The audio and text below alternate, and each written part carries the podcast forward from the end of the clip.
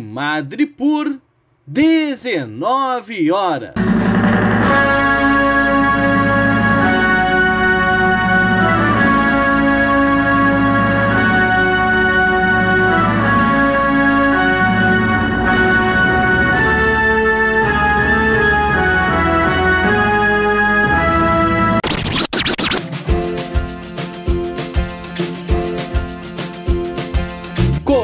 Começa agora a Voz das HQs.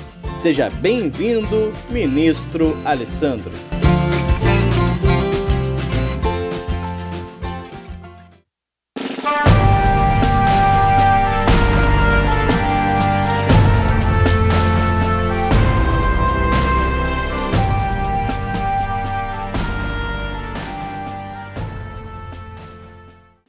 Pessoal, eu sou o Alessandro e hoje eu vou comentar esse quadrinho aqui, X-Men Equipe Vermelha, a Máquina do Ódio. Eu devo dizer que esse título ele foi muito elogiado quando saiu nos Estados Unidos. Na verdade, inclusive vários leitores brasileiros já comentaram esse título que leram no original em inglês. Dizem que é das melhores coisas produzidas recentemente para os X-Men.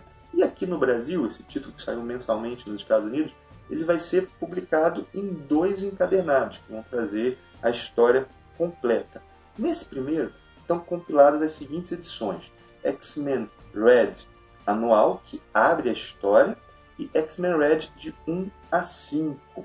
Esse vermelho, né, esse Red, ele faz contraponto aos títulos X-Men Gold e X-Men Blue, ou seja, as equipes douradas e azul. No momento, os X-Men têm três equipes. Os X novinhos, né, os X-Men que foram originais, que foram deslocados para o presente lá na fase do Brian Bendis, que são o Ciclope, a Jean Grey, o Homem de Gelo, o Anjo e o Fera, que eles começaram os X-Men, eles ainda na adolescência.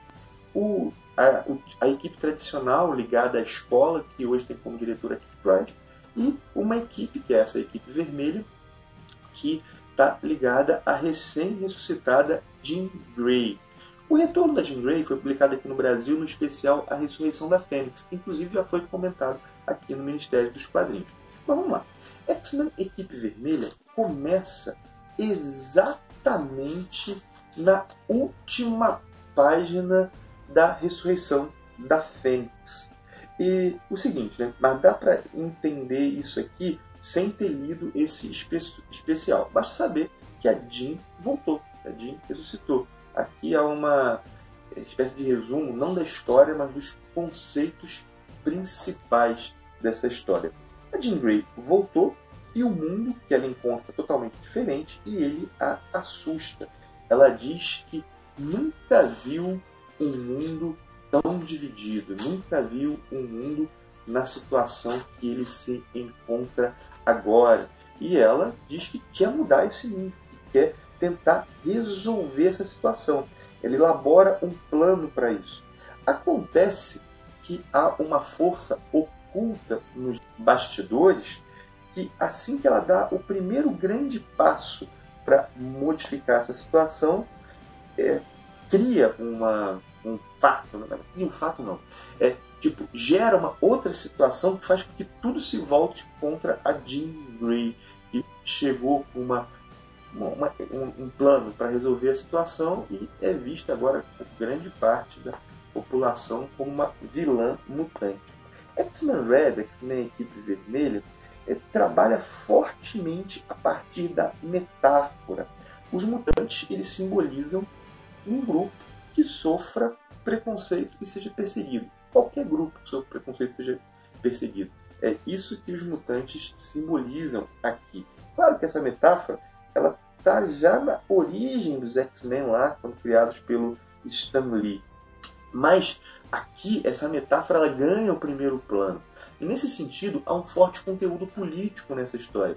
Mas é político, pelo menos assim que eu li, não no sentido panfletário, mas no sentido de que essa é uma história elaborada a partir de uma determinada reflexão sobre o mundo. E aqui é discutido, por exemplo, as raízes da intolerância. E a hipótese do Tom Taylor, que é o escritor, é que grande parte da origem da intolerância está no medo. Ou seja, é dito que os X-Men protegem o mundo que os teme e odeia. Aqui, na verdade, o que Tom Taylor quer explicar é que eles são odiados porque são temidos. Isso é claro pela grande maioria dos que os odeiam, não é por todos. Né? Mas é uma sacada muito legal. Em determinado momento, a Jean ela gera a seguinte situação.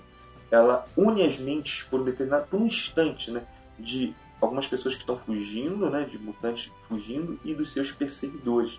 Ela faz com que um grupo veja o mundo pelos olhos do outro. Cara, isso é bem legal. A propósito, o, o uso da telepatia, que é um dos grandes poderes da Jean Grey, está excelente nessa história. É muito criativo. Bom, vale dizer ainda que a equipe montada, a equipe de X-Men montada pela Jean Grey, é fora da caixa. Nós temos Namor, o Noturno, Gambit, Tempestade, X-23 e a sua parceira, e dois mutantes novos. Quando eu vi o Namor na equipe, eu confesso que eu fiquei um pouco incomodado antes de ler. Eu falei, cara, não combina. Mas acabou que durante a história a presença dele fez sentido. Eu estou gostando também da participação do Noturno. Noturno, a participação é discreta, mas ela é coerente e importante. E dado o que a Jean pretende fazer, faz até sentido ver o Noturno aqui. Ele é meu X-Men favorito, né? De longe. Eu gosto de vê-lo sendo bem usado.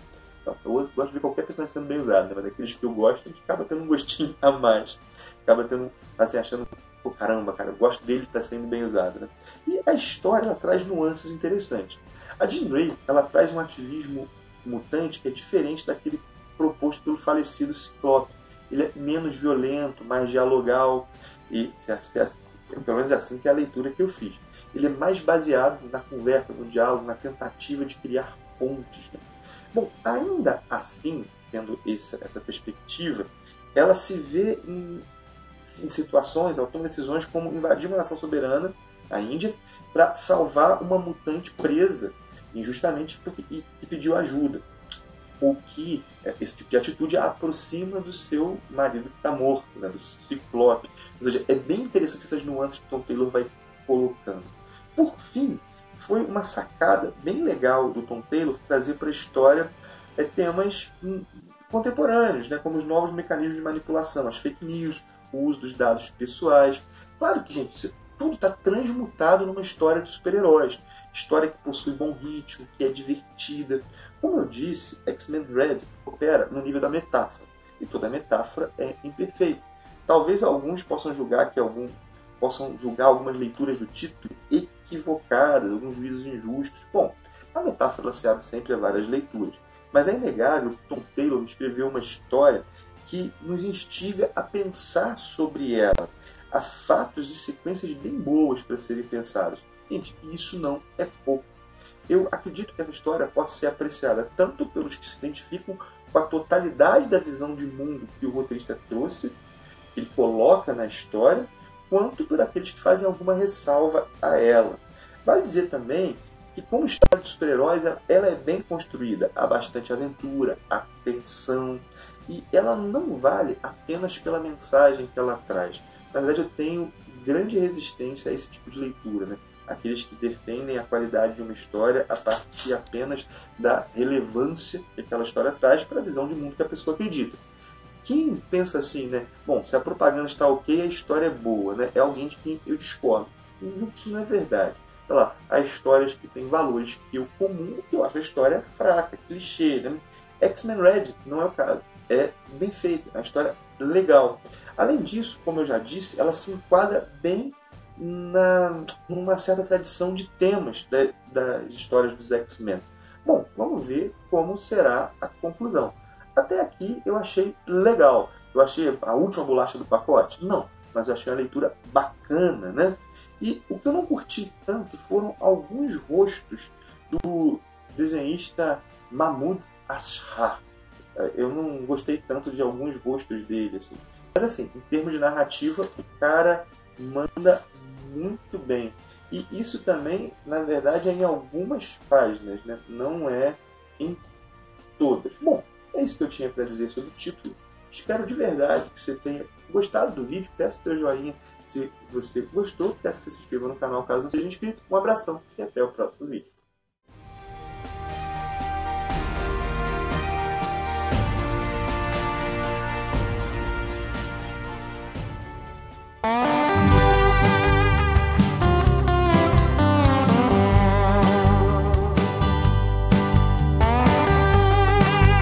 Ouviu A Voz das HQs, um produto do Ministério dos Quadrinhos.